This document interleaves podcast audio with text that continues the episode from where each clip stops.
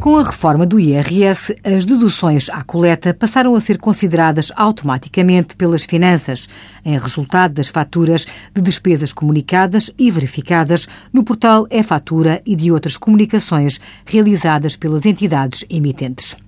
Todavia, face à dificuldade dos contribuintes em confirmar e validar as despesas no e-Fatura, o Governo determinou uma alteração para a entrega do IRS em 2015 permitindo que os contribuintes possam optar por incluir as suas despesas diretamente no preenchimento do anexo H, quando relacionadas com encargos de saúde, educação e formação e com imóveis e lares.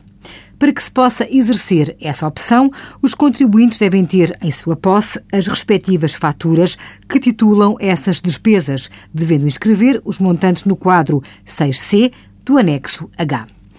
Caso se opte por essa inscrição das despesas no anexo H, serão desconsiderados os cálculos efetuados através do portal e-fatura para esse tipo de deduções à coleta, mantendo-se as restantes deduções. Envie as suas dúvidas para conselhofiscal.tsf.occ.pt.